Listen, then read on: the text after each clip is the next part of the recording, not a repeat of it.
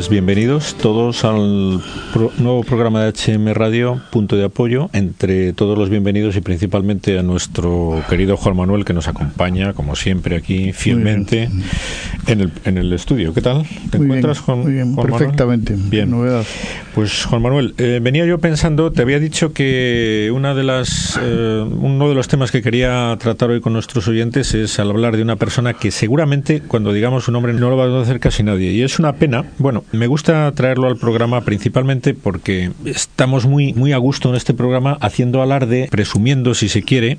Ya sabemos que no es mérito nuestro, pero en este programa tenemos la facilidad y la, la, facultad de estar muy orgullosos de nuestra condición de católicos, de tener la fe cristiana y de intentar promoverla, difundirla y ayudar a nuestros oyentes a que la valoren, ¿no? Es nuestra ilusión, nuestro objetivo. Y claro, al haber muerto recientemente un personaje como Otto de, de Habsburgo a los 98 años de edad, que precisamente se caracterizó por ser una persona mm, de una riqueza intelectual pues extraordinaria, pero principalmente por haber hecho de su vida una defensa ultranza de la fe, desde su condición, como digo, de candidato a la corona del Imperio Austrohúngaro, que, bueno, mm, él era nieto de Francisco José I, el, último emperador austrohúngaro, y, por cierto, mm, leyendo la vida de este hombre me, he enterado de que es una persona beatificada por Juan Pablo II, ¿no? Su abuelo, ¿no? Y su madre, Cita, que también es una hija del, em, del emperador Francisco I, también está en ciernes su proceso de beatificación. Lo sé porque un hermano mío, historiador, ha estado en Lekeitio, donde vivieron unos años aquí en España, Cita y, él, y Otto. vivieron unos años porque bueno vivieron la verdad que vivieron en todos los países europeos y en Estados Unidos y Canadá fueron personas que, mm, condicionadas por los avatares de la Primera y la Segunda Guerra Mundial, tuvieron que exiliarse, vivieron en Madeira, aquí en España, vinieron invitados por Alfonso XIII. Bien, y mm, fue una persona con una especial, como digo, clarividencia de la necesidad de mantener la unidad europea basada en sus raíces cristianas. Entonces, como esto es algo muy importante para todos los católicos, todos los cristianos europeos, es una pena que un personaje de esta talla y con estos méritos pues pase desapercibido. Quiere decir que, bueno, seguramente en, las, en los medios de comunicación al uso en nuestro país, pues ni habrán mencionado que ha muerto este hombre, y si lo han mencionado será en, no en un segundo plano, sino en un último plano ya por ejemplo, ¿te suena que hayan dicho esto en alguna de las televisiones? Sí, se ha dicho, pero lo que más suena es que precisamente sea en este momento en que justamente se pone en duda precisamente esas raíces cristianas de, de Europa. por eso se le este margina y se oculta y se, se le ignora, ¿no? Exacto. Bueno, este personaje en los 20 últimos años ha sido parlamentario europeo por Baviera mm. y bueno, se le conoce por una anécdota que no es lo más importante de su actividad intelectual ni política, por supuesto, bueno, antes de la anécdota voy a contar que se le conoce principalmente por un discurso que hizo en el año 86, si no recuerdo mal, en el Parlamento Europeo mm, defendiendo la vida humana y en contra de la ley del aborto y en contra de la ideología abortista, que fue pues una auténtica bomba y se recuerda todavía como uno de los discursos con más impacto en, desde el punto de vista político cuanto a la defensa de la vida humana. ¿no?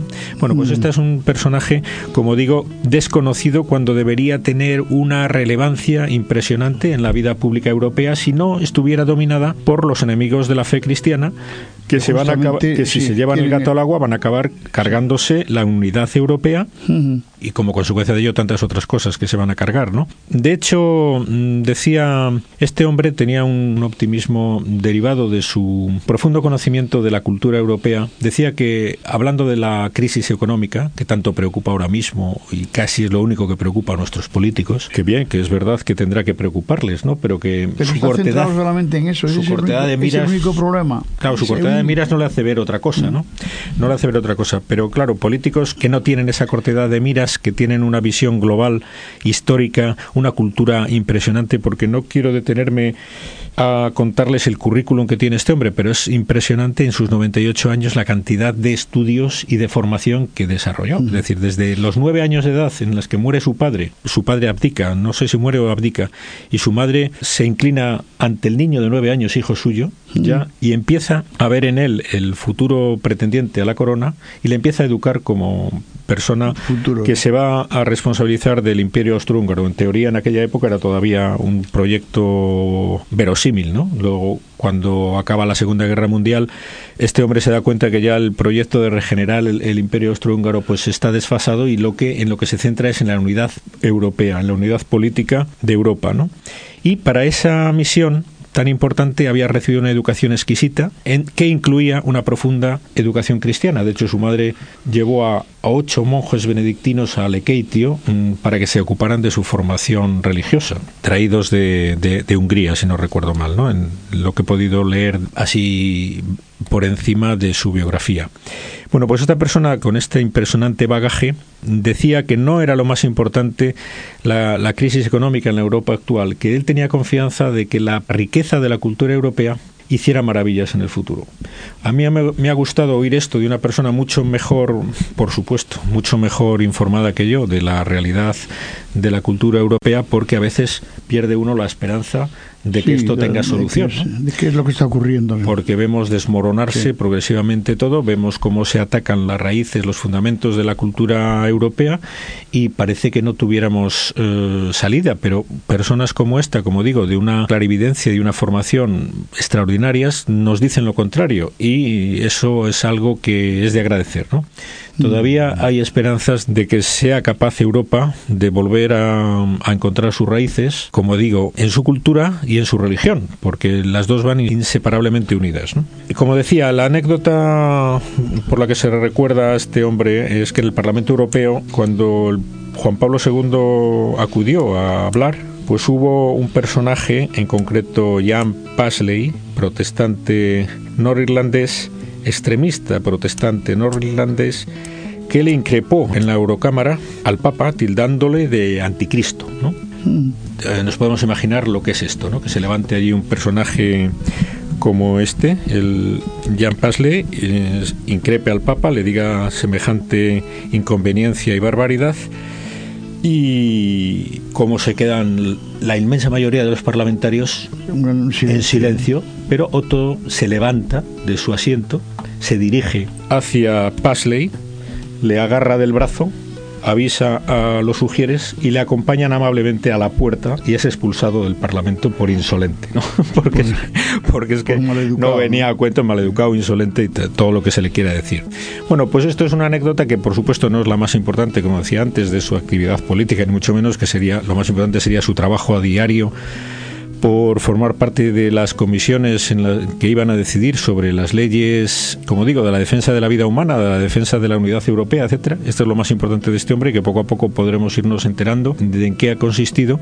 Pero bueno, es un reflejo de, su valentía, de, de, que no se quedaba callado cuando veía una barbaridad, como era la de llamar al Papa anticristo eh, quién es él, un, protestante norirlandés, para insultar o, bueno, mofarse así del Papa en un foro tan importante como el Parlamento Europeo. Pues un parlamentario se levanta, le defiende al Papa e invita amablemente a este personaje a que se vaya fuera porque no merecía estar allí en, ese momento. Bien, pues esta pretensión de Otto de Habsburgo que nosotros hacemos modestamente nuestra, es decir, la pretensión de contribuir a que en Europa se mantengan los valores cristianos, eh, desde nuestro humilde o de nuestro ínfimo uh, tarima o punto de, difusión de las ideas cristianas, de defensa de las ideas cristianas, pues eh, nos lleva a bueno, pues agradecérselo y, a, animarnos a seguir haciéndolo. Enlazaba esto yo con uno de los artículos que vienen en este mismo semanario, Alba, que es un reflejo de cómo están surgiendo en Europa las leyes eh, anticristianas promovidas por los que tienen actualmente los resortes del poder. Eh, los resortes del poder en Europa ahora mismo están en manos de enemigas de la fe cristiana, que como digo son un peligro para Europa, porque por mucho que pretendan reconstruir económicamente los países europeos, no se va a poder hacer nada por la Unidad Europea si no se mantiene lo que ha dado cohesión a, la, Siempre, Y una de las manifestaciones de esta mentalidad nefasta y esta legislación nefasta son las leyes tóxicas que llama aquí nuestro querido José Javier Castilla. Leyes tóxicas. Mm, es decir, eh, leyes que producen efectos totalmente negativos para la salud, porque la toxicidad se define como un enemigo de la salud del organismo, pues las leyes para el organismo político europeo pueden ser tóxicas en el sentido de ser totalmente nocivas para la salud de nuestra sociedad europea. Una de ellas son las leyes, la ley del divorcio. Vamos a centrarnos aquí porque habla en dos artículos de dos efectos nocivos de la ley del divorcio, del divorcio en concreto. Uno que es un efecto traumático inmediato sobre los niños y otro que es un efecto didáctico negativo también del divorcio sobre esos niños cuando llegan a, edad adulta y ellos mismos contraen el matrimonio. En concreto voy a empezar por esto último, porque quizás lo primero está, es más conocido, ¿no? O por lo menos Juan Manuel nos has hablado mucho de este tema. Tú, lo, que, recuerdo es haber intervenido muchas veces en, defensa del matrimonio, considerando la familia como centro de educación, ¿no? Mm.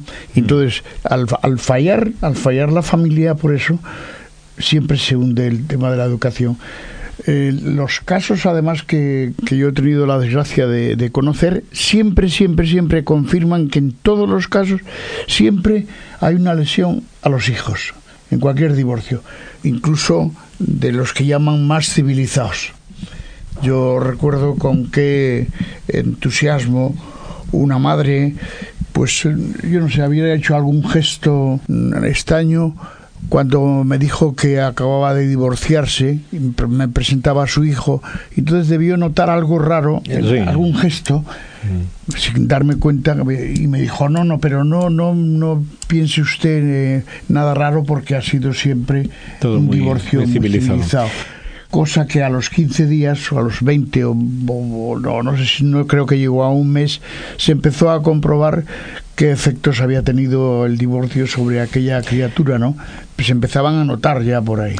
Incluso yo recuerdo que tenía mucho éxito algo que yo decía siempre a los padres, y es que era que desde el punto de vista pedagógico, no desde el punto de vista de religioso o, o, económico, como lo que quieras, sino desde el punto de vista pedagógico, el divorcio era un desastre para los hijos, porque siempre afectaba y de forma negativa a los hijos, por muy bien que estuviera hecho. De una manera muy gráfica expresa esto mismo que estás diciendo tú, Juan Manuel, eh, Juan Javier Castilla, que es el autor de, este, de estos dos artículos, y voy a leerles eh, algunos párrafos. Dice, el divorcio de sus padres es para los hijos de una familia lo que el terremoto ha sido este año para la ciudad de Fukushima. Su primera noticia es para ellos tan devastadora como el temblor de las bases de la ciudad.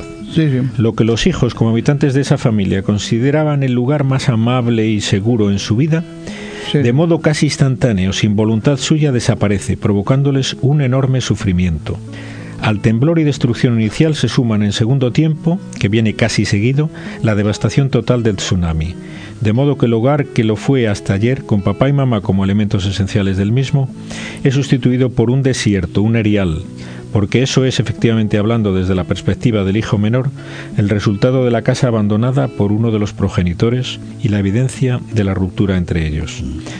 Además de estos efectos inmediatos traumáticos, el terremoto del divorcio, como el de la ciudad japonesa, produce otro efecto a largo plazo de contaminación derivada de la central atómica dañada. Se trata de un efecto que se prolonga en el tiempo y convierte a la antes acogedora ciudad en un lugar inhabitable debido a la radioactividad. Este efecto mediato es el que podemos llamar efecto didáctico del divorcio. La desconfianza en el amor conyugal perdurable arraiga en los hijos de los divorciados y determina en gran manera la fragua de su personalidad. Estos dos tipos de efectos requieren ser tratados separadamente, pues aunque inciden en los mismos sujetos, los hijos de familia lo hacen en distinto estadio temporal y con diferentes efectos. Hoy nos ocuparemos, dice, del primero y dedicaremos el próximo artículo a las leyes tóxicas, de leyes tóxicas al segundo. Seguramente no nos dará tiempo a tocar los dos, pero bueno, vamos a empezar por el primero en contra de lo que había anunciado antes. Vamos a pasar por el efecto traumático, ya que es el que has empezado a concretar tú. Dice, los psicólogos denominan a este profundo trauma psicoafectivo un proceso de duelo, que tiene distintas manifestaciones según la edad y características de los hijos y las circunstancias que se den en el divorcio de sus padres. no es lugar ni espacio adecuado para describir el proceso de duelo. Únicamente apuntar que es más grave en los más pequeños. En los niños de 3 a 6 años es tan inasumible para ellos que suelen usar la fantasía para negar lo que está sucediendo e imaginar que sus padres se volverán a unir, a la par que manifiestan conductas regresivas, orinarse, succión del pulgar, hablar como un bebé, etc. De los 6 a los 8 años ocurre la tristeza, muchas veces hasta la depresión, irritabilidad, miedo, manipulación de la situación para satisfacer caprichos, etcétera. Hay una incomprensión total por parte de ellos de la situación incluso le puedes acudir a todos los razonamientos, a pesar de que ellos han estado conviviendo con unas situaciones a lo mejor caóticas, ¿no? que, han podido ser las que han motivado esa separación, ellos jamás van a entender ese, ese que la razón, que, esté justificado la toma de esa decisión, ¿no? de la separación. Buscarán otra solución, aportarán otras cosas según la edad. a partir de los 10, 11, 12 años, e intentan aportar a la, madre o al padre por separado otro tipo de soluciones, hmm. pero no entienden que haya una razón. Y además esto se ve agravado, al parecer, bueno, porque suelen ser utilizados por uno u otro cónyuge para... Bueno, eso, eso todavía agrava más la situación. ¿no? y eso suele Pero hay, hay, por ejemplo, lo, lo, inmediato es un descenso en el rendimiento escolar, es un, un, descenso en la alegría de, hmm. del natural de los, de los niños, por ejemplo. Pero es, que a pesar de que te digan, por ejemplo, bueno, pero es que la situación ahora es mucho más tranquila y mucho más serena porque aquello no se podía soportar. Pues a pesar de eso, eso sigue siendo un mal. Para la, mm. para la criatura sigue siendo un mal. Y desde el punto de vista de, de, la ley, lo que es lamentable es que esto se ignore de una manera, mm. de una manera clamorosa. Es decir, que... Y se aplauda como solución rápida, cuanto antes mejor, etcétera, ¿no? ¿Cómo es posible que en la ley que permite y regula el divorcio en España sea irrelevante la existencia de hijos del matrimonio que se divorcia, salvo en los efectos del divorcio una vez producido este. Mm. En la exposición de motivos de esta ley tóxica, todos hablar de la libertad individual de los cónyuges para acabar en cualquier momento y sin expresión de motivo alguno con el matrimonio contraído. Los hijos del matrimonio que se divorcia no son mencionados hasta el párrafo 15. ¿Y sabe para qué?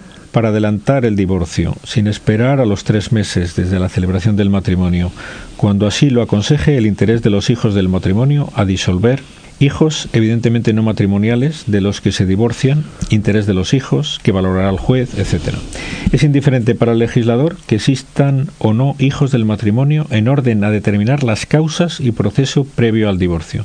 No existe para él más responsabilidad en los padres que la de tenerlos en cuenta en el convenio regulador, de modo que queden garantizadas su custodia y atención material. Lo demás le importa poco al Exacto, en absoluto. así es. Esto es una ley chapuzas, Pero fíjate cómo será que incluso hay ya en este momento, y me consta, ¿no? que mm. hay de, abogados y gabinetes de, de, abogacía y tal, donde todo esto ya está escrito de forma que se pueden simplemente a lo mejor añadir las fechas y tal, pero los resultados ya se sabe cuáles son inmediatos, lo que va a ser según el número de, sin tener en cuenta para nada el tema afectivo, por ejemplo, de los hijos, ¿no? Sí, se ha convertido en una rutina. Mujer, dos hijos eh, y el marido, pues corresponde tal independiente de cuáles hayan sido los motivos por los que hayan llegado a esa situación. Mm, incluso lo comparan al repudio musulmán. Dice, la realidad es que la principal responsabilidad mm. asumida por los padres, además de los mínimos de atención material, es la de dotar al hijo de una estabilidad afectiva. Esto se ignora ah. en la ley, se ignora por parte de la gente, eh, que es una de las obligaciones de los padres, no es solo que tengan dinero para su colegio. Pero si eso es lo menos importante. Es que lo que menos le importa entonces es la estabilidad afectiva, que es lo que más importa en, el desarrollo, en el desarrollo de, la personalidad. Que es lo que había que, lo que habría que, cuidar desde el principio, ¿no? Los padres, mm, la mayor parte de las veces, cuando recurren a, esta desgraciada, desgraciada, nefasta, e inconveniente solución para sus problemas matrimoniales, eh, están pensando únicamente en sí mismos y los hijos les importan y es que posturas son posturas tan de un egoísmo tan grande que no pueden significar nada bueno para las para las personas que afectivamente están unidos a ellos, ¿no? O sea, como es el caso de los hijos. Bueno, incluso eh, yo diría que del resto de la, de la familia, ¿no? Que sale perjudicada siempre, ¿no?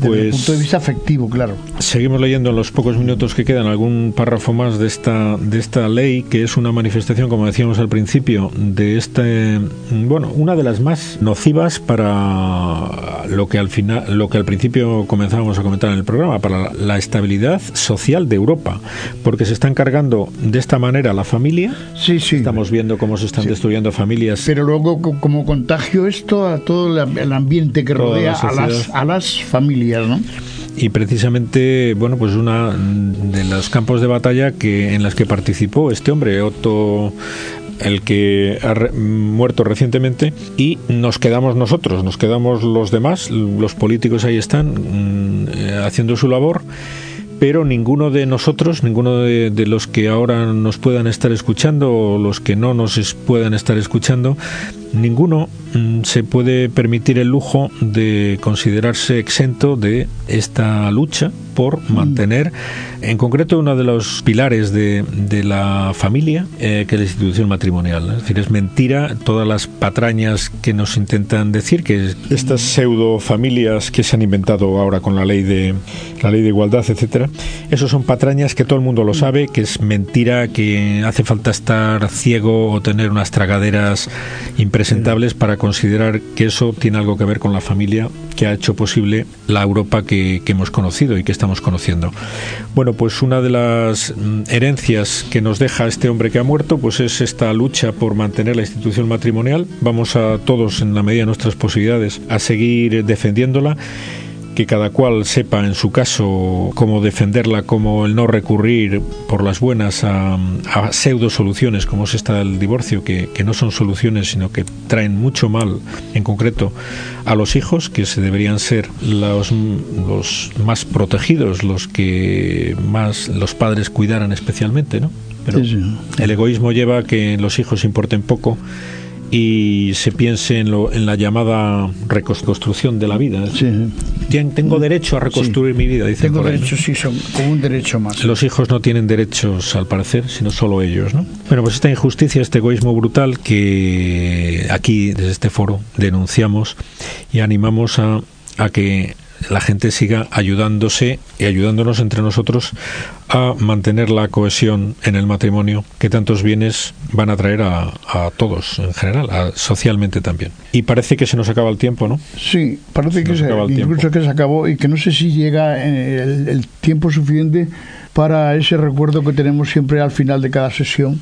Ah, sí, claro. Con motivo de que ahora ya sí que está próximo y cercano la Semana de la Juventud, ¿no? Con la visita del Papa de la, que esperamos, de la que esperamos tantos beneficios no para para todos también para no, no para España solo sino para el mundo entero no a pesar de algunas eh, zancadillas que se, se puedan estar echando no muy bien pues bien recordado. Gracias Juan Manuel por ello y nos despedimos de todos nuestros oyentes. Hasta el próximo programa. Hasta el próximo programa